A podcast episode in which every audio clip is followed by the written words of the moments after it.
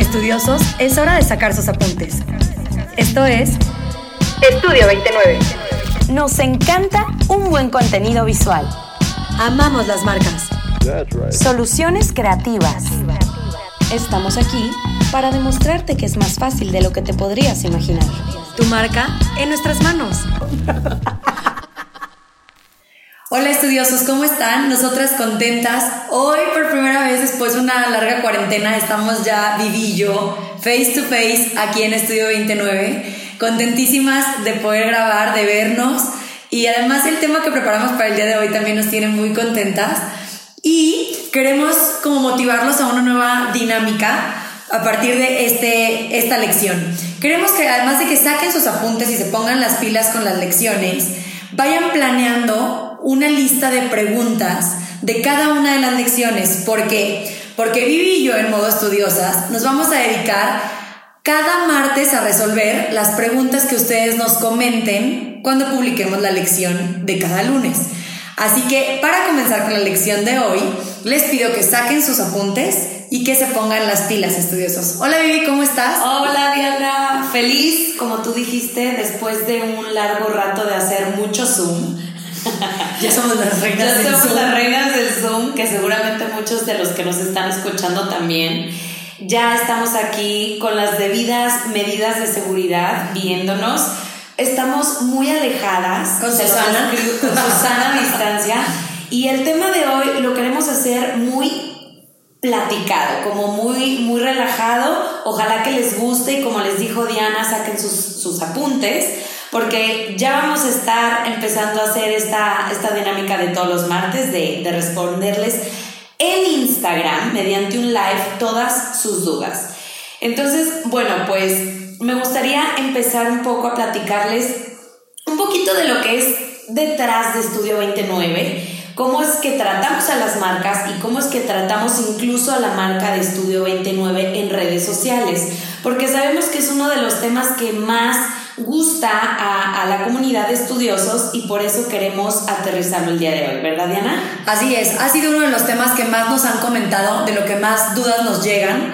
Entonces decidimos atender esas preguntas, esas inquietudes que los estudiosos han ido proyectando a lo largo de lo que tiene ya estudio, que ya casi son dos años. Ya casi. Entonces, eh, planeamos basadas en eso eh, nuestra, nuestra lección que decidimos nombrar un poco dramática, para, para meterle como este saborcito la, la lección platicada de hoy. Así que vamos a comenzar con lo que callamos los community managers. Me encanta, Diana. Ok, primero lo, lo, dividimos en seis puntos porque sabemos que a ustedes les gustan las viñetas. Entonces vamos a ponerle mucha atención al primer punto y es ¿de dónde sacamos ideas los community managers o los creadores de contenido? Bueno, me gustaría empezar a decirles que yo, en lo personal, porque Diana va a dar su punto de vista también, es que me gusta hacer mood boards en Pinterest. Pinterest es una aplicación gratuita que tú te puedes meter desde tu computadora o desde tu celular y empiezas a hacer tableros, puedes hacer los secretos además, Diana. Entonces, lo yo por lo general los hago secretos y empiezo a poner, eh, no sé, esta marca, ¿no? O este tipo de fotografía que me gustaría hacer. Entonces empiezo a crear por colores, por sensaciones y empiezo a delimitar qué cosas me gustaría en cada una de las marcas que nosotros llevamos. De ahí yo saco la mayor de, de mis ideas. También me gusta ver mucho mm, películas y, y, creo que ya son las únicas dos fuentes, no se crean. También sigo mucha gente muy creativa en Instagram, entonces lo que hago es, pueden ustedes en la parte de la esquina de cada publicación de Instagram, hay como un, un icono. No sé cómo, cómo explicar la figura, pero es como un listoncito de guardar. Ahí la ponen y pueden hacer ustedes incluso sus tableros secretos dentro de la aplicación de Instagram. Entonces, esas son las tres fuentes de inspiración que en lo personal me funcionan y que no dejo de practicar. ¿Tú, Diana? Creo que coincidimos con la de los tableros de Pinterest. Yo también hago un tablero por cada marca o tema del que vamos a trabajar. Este, otra es la de Instagram, también guardo las publicaciones. Yo lo que hago es que busco o sigo por hashtags. Okay. Entonces, por ejemplo, si vamos a trabajar con una marca de makeup, entonces empiezo a buscar todo lo que está en tendencia en hashtags acerca del make-up. Y ya lo que me sale de recomendaciones lo guardo también en un como tablero secreto, también se puede decir en Instagram. Y me gusta porque en Instagram es muy en tendencia, entonces lo que estés viendo es algo actual. Eso, eso está padre porque fíjate, en Pinterest está como más revuelto, ¿no? Y acá es como, está padrísima la idea. No lo había pensado. Sí, porque Pinterest puede salirte resultados de hace cinco años que a lo mejor ya no es lo que se está usando ahorita, aunque te guste. Pero en Instagram creo que está demasiado vigente, es muy actual. Tienes mucha razón. Y lo voy a, lo voy a integrar. Sí, vas a ver. Y, y otro que hago yo es observar en modo stalker a las personas con las que vamos a trabajar ¿Por qué me sirve? Porque incluso sin que a, lo mejor a veces ni nos conocen, pero ya, ya nos contrataron para hacer sus communities, entonces las empiezo a observar y veo de qué colores se visten, eh, qué tendencias tienen, qué personajes les gustan, incluso qué siguen en sus redes sociales, cómo se expresan. Y eso me marca a mí una pauta para ir viendo yo exactamente, o sea, le voy poniendo como cara, pies, cuerpo al personaje. Oye, sí es cierto, porque fíjate que, ah, bueno, nosotros, además de llevar marcas de negocios, tenemos eh, no, no tantos números como las marcas de negocios, pero tenemos marcas personales que también llevamos. Y es bien importante lo que tú estás diciendo, Diana. Porque a diferencia de la marca de negocios, la marca personal, si tienes que estar involucrada en cómo habla, si dice qué onda o dice hola. Porque al momento tú de ser community manager, literalmente te tienes que personificar, o sea, te tienes que fragmentar en esa persona. Totalmente. La película de fragmentada yo creo que nos queda corta, porque digo, las marcas que llevamos cada una, yo creo que ahorita llevamos más de cinco entre tú, o sea, cinco tú, cinco yo más.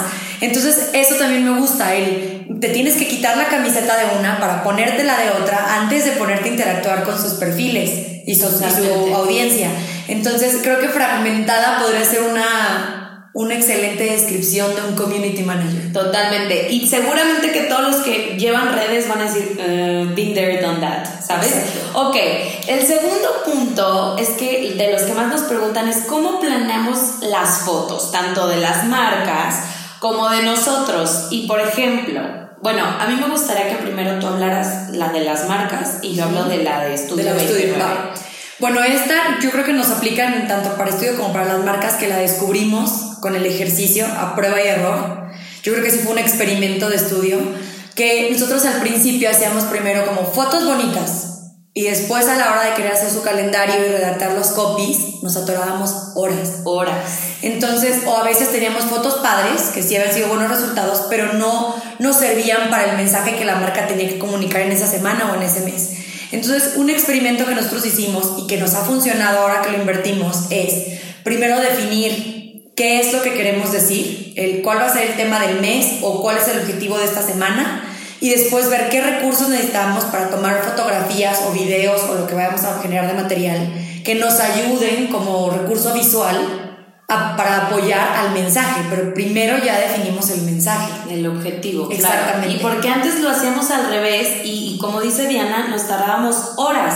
Además que me gustaría agregar a lo que acaba de decir Diana es la, o sea, que ustedes agreguen props o elementos que vayan a reforzar el mensaje. Por ejemplo, si es una marca de licuados veganos, ah, bueno, entonces hacer la lista de necesitamos tantas frutas, este, necesitamos que sea en una locación y no en un estudio, este tipo de iluminación, o sea, de verdad que todo está perfectamente planeado, o sea, yo creo que muy poquita gente se atreve a decir esto y, o algunos han de decir, ¿sabes qué? Yo lo hago conforme yo vaya sintiendo, pero hemos visto, porque lo hemos hecho de las dos formas, que es mucho mejor si lo haces en base a un plan estratégico previamente establecido. Otra de las cosas que nos ha funcionado a nosotros al momento de planear las fotos es crear ambientes o escenografías, ¿no, Diana? Nos o sea, los, les hemos dicho, tal vez no aquí en el podcast, pero sí en algunos lives, que se vayan, por ejemplo, ya voy a meter marcas, perdón. por ejemplo, a Home Depot, yo me voy mucho y ahí hay veces que venden como pisos, como de texturas. Entonces, sin salir de tu casa, utilizando la misma luz de ventana, empiezas a hacer fotos en diferentes superficies y te da una sensación de que estás viajando, ¿no? Que no es el mismo set y, y el ojo viaja y eso al ojo le gusta. Otra de las cosas, bueno, también hemos, utilizamos mucho luz de ventana y la consistencia de la luz en las fotos que crees en respecto a una marca en específico es muy importante para que el cliente se sienta atrapado con ese perfil, ¿ok? Entonces, sería repetir el tipo de luz de una foto a otra. Eso sería otro de, los tips. Y completando lo que dices, nosotros, bueno, creo que lo, que hemos hecho es determinar ya horarios, de que decimos, bueno, va a ser eh, las fotos para el mes de agosto de tal marca. Acuérdate que ellos son en la mañana, entonces nos vemos 10 de la mañana para durar, no sé, dos horas en la sesión y que todas salgan con la luz que necesitamos. Entonces eso también les puede servir para que tengan un, sí, un calendario, un horario, una agenda mucho más controlada y que la luz, como tú le dices, sea más, más consistente. que tengan este, esta repetición. Y hablando de calendarios, Diana, porque ya vamos a empezar a otra parte. Eh, otro tip que les vamos a dar a ustedes y como nosotras trabajamos con las marcas es que hacemos un documento de Excel en el que hagan de cuenta, ya producimos todas estas fotos, ya tenemos todas estas ideas, ya sabemos el objetivo mensual o semanal de la marca en específico y ahora lo dividimos por cinco días a la semana, ¿no? Nosotros recomendamos que lo hagan cinco días a la semana, otros, o sea, lo hacen siete días a la semana. Por ejemplo, mi hermana, que es nutrióloga, lo hace seis días a la semana.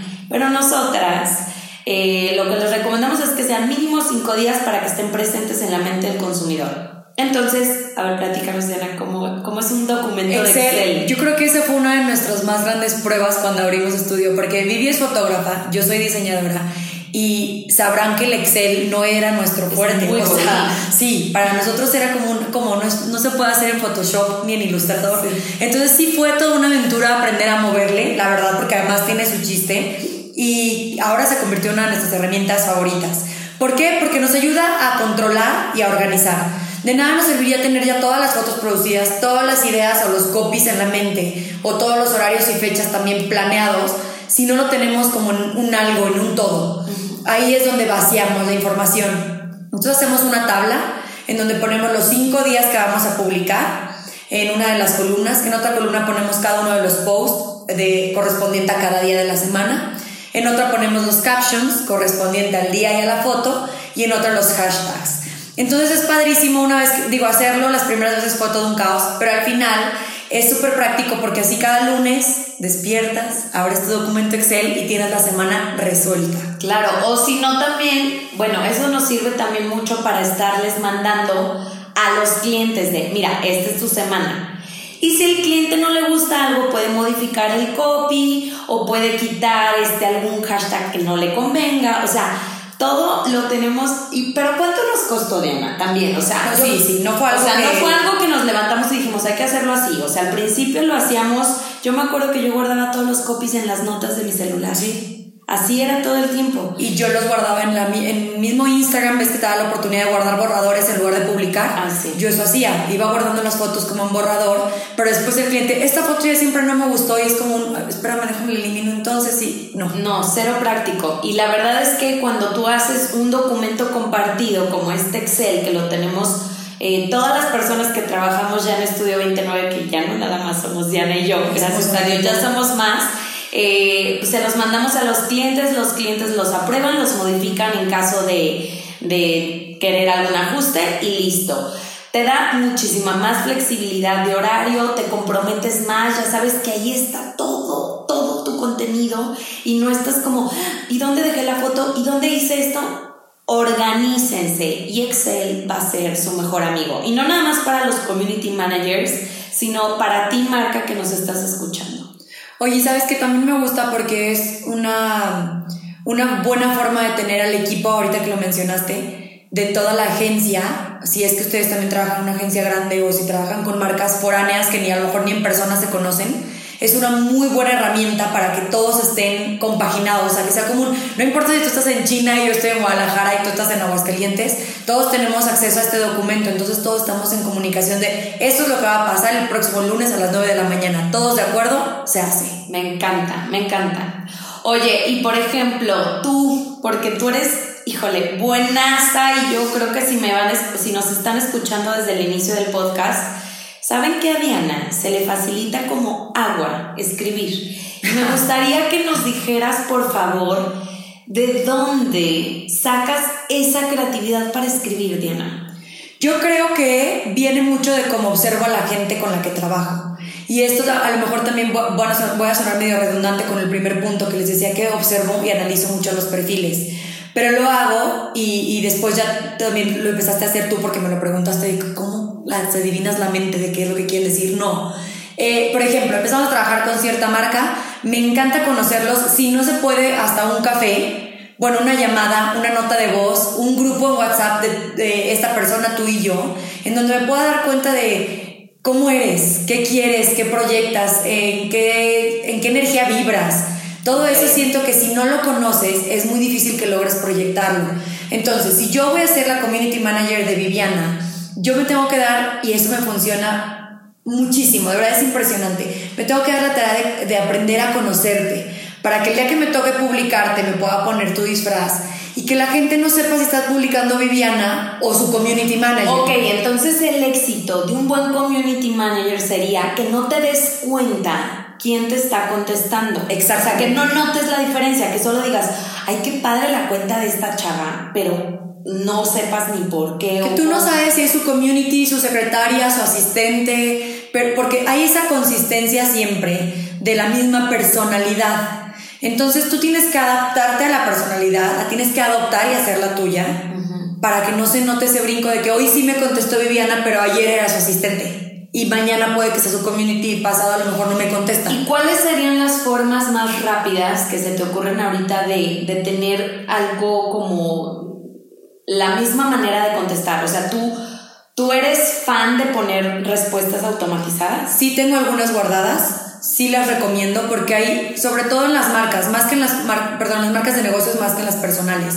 Pero las personales luego las preguntas son muy específicas y casi nunca se repiten. Pero en las de negocios, por ejemplo, si tengo una, no sé, vamos a decir, una molería Siempre te preguntan los horarios de atención, si abre los domingos, si manejas este, comedores o nada más salas.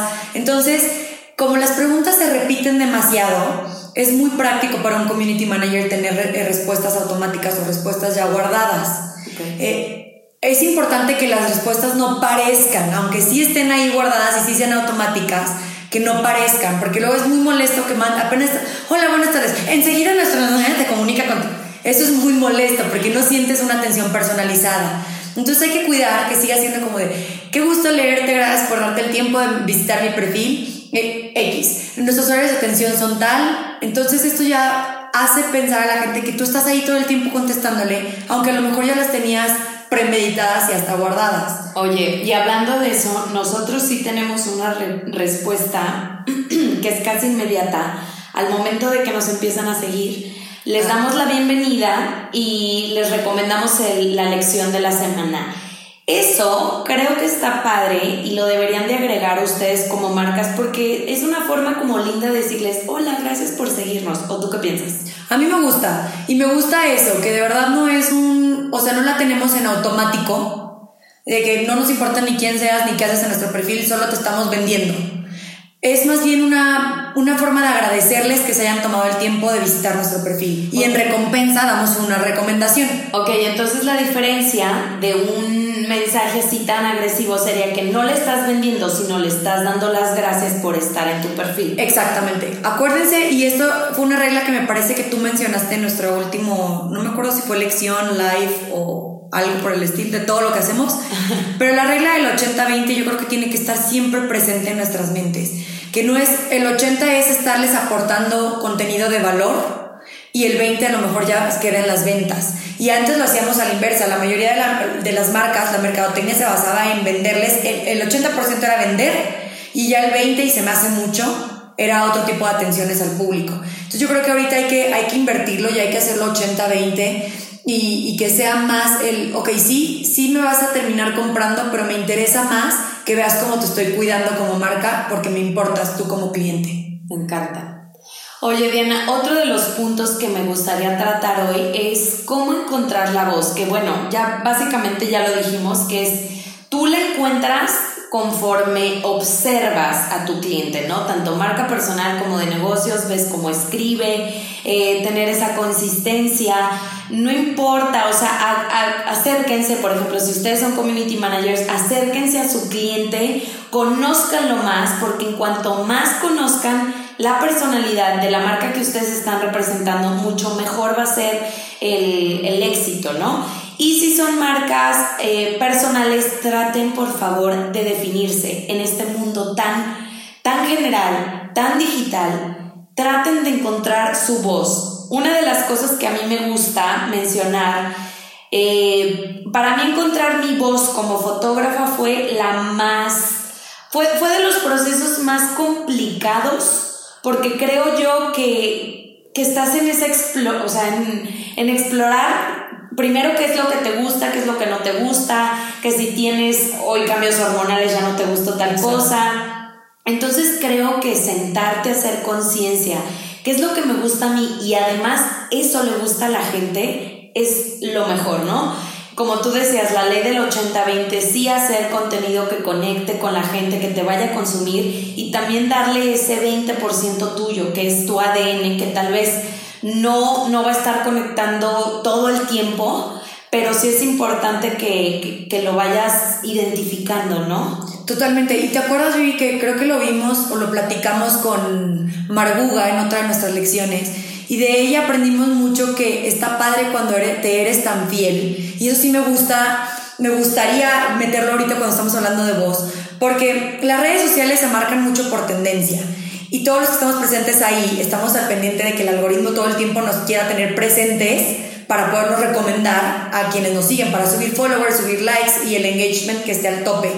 Pero a ver qué pasa si te empiezas a traicionar tú en tu esencia, en quién eres tú, nada más para estar en tendencia. o nada más para complacer, exactamente. Entonces, sí es importante que encuentren el equilibrio. No es fácil, pero es posible totalmente. El equilibrio entre qué está de tendencia y qué de esas tendencias hacen clic o machean con quien soy en esencia. Que no te traiciones nada más por estar de moda. Porque, ojo, las modas pasan. Totalmente. Entonces, si mañana caduca esa moda y tú te subiste en el tren y abandonaste tu esencia, cuando caduque, caducas tú junto con ella. Exactamente. Y puedes adaptar tu esencia a esas modas. Por ejemplo, ahorita nosotros, eh, que empezó durante la cuarentena TikTok, le decía a Diana, ¿sabes qué, Diana? Yo sé que no es nuestro fuerte, o sea, porque de verdad no es nuestro fuerte, pero hay que empezar a adaptar, a hacer contenido que sea en, esa, en ese formato, que es muy específico de TikTok, adaptarlo a las cosas que nos gustan hacer. Entonces nos sentamos un día y empezamos, ok, a nosotras nos gusta dar tips para las marcas. Ah, bueno, entonces hay que adaptar estos videos, este formato, a tips. Eso es lo que queremos decirles hoy con adaptarse sin perder su esencia. A mí, como les dije, me ha costado mucho trabajo en el lado profesional, o sea, como fotógrafa, el encontrar este equilibrio entre lo que le gusta a la gente y lo que a mí me gusta hacer. Ahora, yo les voy a ser bien sincera, yo sigo explorando, pero mi esencia, o sea, mi, mi fotografía, lo que yo quiero hacer y todas mis plataformas, son de fotografía porque me encanta la fotografía. Entonces desde ahí yo ya tengo las de ganar porque ya me definí. Ya si me adapto a fotografía urbana o fotografía de desnudos o fotografía documental, ya son estas vertientes que pueden surgir pero desde una matriz. ¿Me explico? Totalmente. Entonces, ustedes adaptenlo a lo que, a lo que sea que estén haciendo y, y ojalá que este punto 4 les sirva. Yo creo que sí, porque hemos notado que es un error común que se, que se está cometiendo ahorita en el manejo de redes, que sí es mucho como de, quieres ir al mismo ritmo que las redes y la verdad a veces es un, o sea, es difícil, es difícil querer estar todo el tiempo en top of mind de quien te está siguiendo y que Instagram no deje de premiarme y que el algoritmo de no sé qué ya salió una nueva plataforma y tengo que estar presente, entonces a veces te olvidas de quién eras tú en esencia, qué es lo que realmente querías transmitir, qué era lo que la marca quería transmitir, cuál es el objetivo de estar en esa plataforma por terminar en, tendencia. Entonces yo creo que es, valdría la pena que en la planeación de su próxima estrategia consideraran cómo adaptar esa esencia a, la, a lo que esté en tendencia. Claro. Y bueno, ahora Diana, porque creo que ya se nos está yendo un poco el tiempo, porque nos gusta hacer las lecciones muy prácticas, no porque no tengamos tiempo, sino porque nos gusta dejarles todo como ya masticadito. Otra de las cosas que te preguntan mucho, Diana, a ti en lo particular, es los horarios. Los horarios. y ya empiezas. Sin llorar. Sin llorar. Los horarios. Ok. Los community managers que nos estén escuchando sabrán que como community nunca dejas de recibir notificaciones. Jamás. O sea, a la gente no le importa si es domingo familiar si es sábado y andas de fiesta o si es martes a las 2 de la mañana. Si yo quiero preguntar, voy a preguntar. Sí, porque tengo el poder, el acceso a mi, a mi WhatsApp. Y a mí nadie me limita. Y a mí nadie me limita. Entonces, los que se dedican a esto no nos van a dejar mentir. Saben que las notificaciones no paran, ni pararán seguramente. Pero sí es importante y es esta cool, o sea, no, está, no debe estar castigado, porque creo que es un error que, que, teníamos inicialmente, que es, ¿cómo no le voy a contestar? O sea, va a pensar que la marca no le importa tenerlo como cliente. A ver, no. Sin descuidar la calidad de la atención al público o al cliente, tienes que establecer horarios.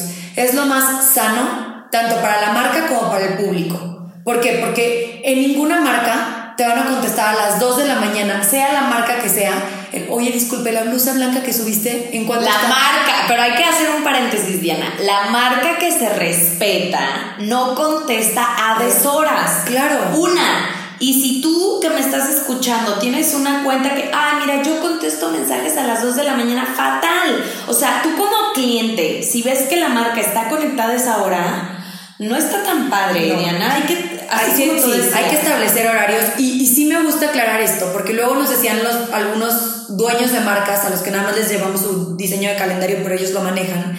pero es que no, te lo juro que me da presión de que ya me voy a dormir y tengo ahí las notificaciones que no he contestado a las 12 de la noche. No te presiones, no estás haciendo nada malo. Establece un horario, lo que sí me parece muy bueno y, y que de hecho lo recomendamos es anuncia tus horarios de atención al cliente. Entonces, si yo te digo, en Estudio 29 con mucho gusto te podemos atender de 9 de la mañana a 7 de la noche, de acuerdo. Si yo no te atiendo de 9 de la mañana a 7, entonces estoy mal yo como marca o como community. Pero si tú me estás hablando después de ese horario, entonces yo te puedo contestar hasta dentro de mi siguiente horario de atención. Pero el horario sí es importante que lo establezcan ustedes lo respeten y que lo den a conocer al público. Y por favor, otra de las cosas que, híjole, Diana, se vino muchísimo ahorita que estamos en, en pues esta situación, es llevar tu trabajo a tu, a tu zona de descanso.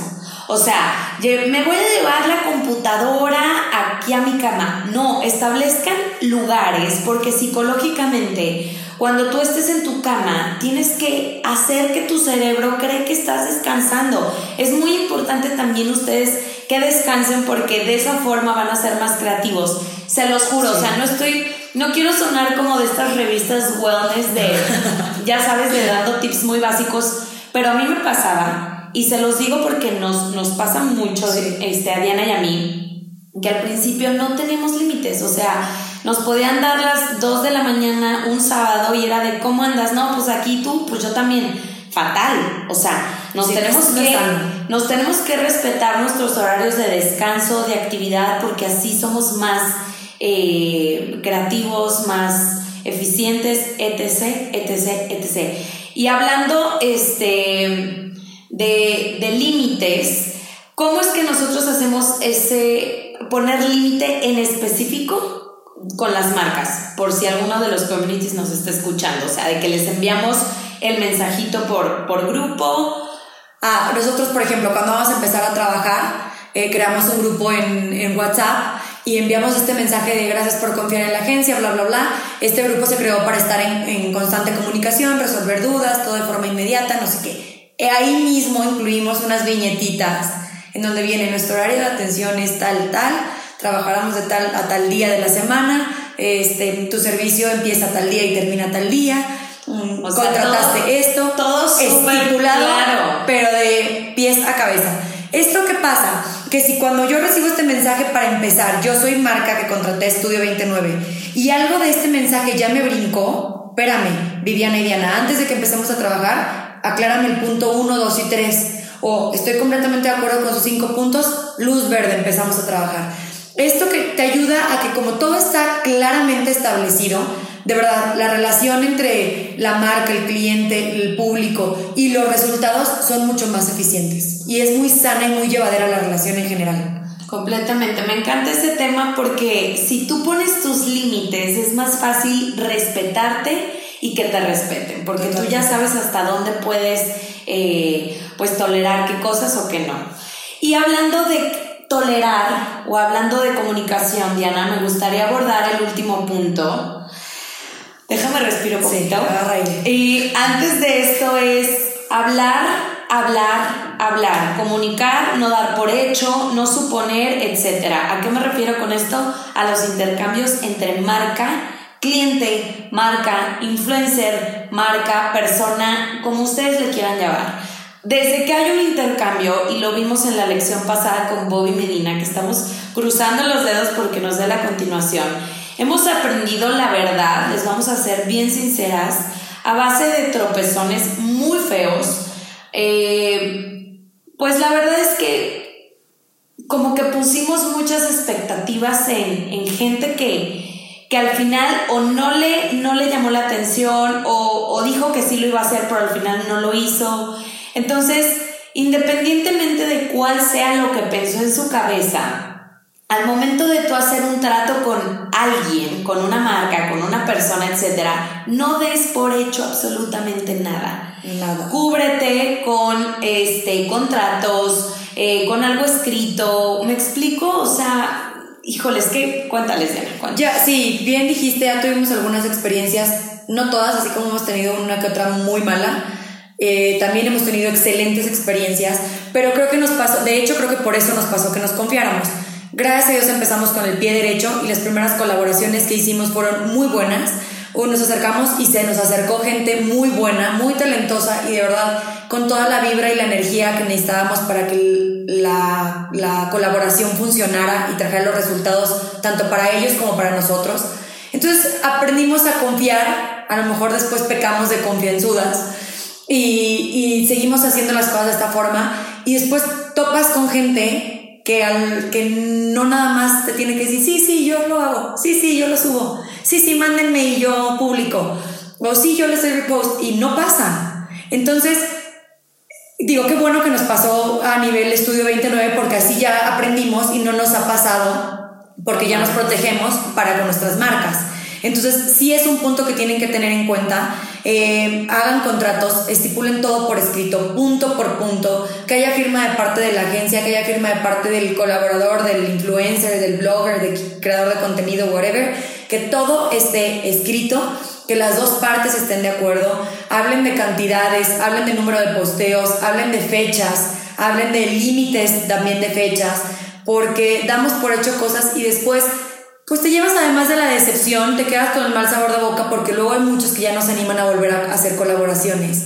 Porque dicen, no, ya dos veces perdí producto, ya le invertí no me sirvió, o fulanita me dejó plantada, o sutanito ya nunca me contestó. Entonces, yo creo que más vale que desde un principio lo hagamos así. No se me hace que esté mal, no creo que esté mal visto que digas, ah, sí, ¿te interesa la colaboración? Bueno, mira, me haces favor de firmar esto, una vez que me lo firmes yo te entrego mi producto o te doy mis cortesías.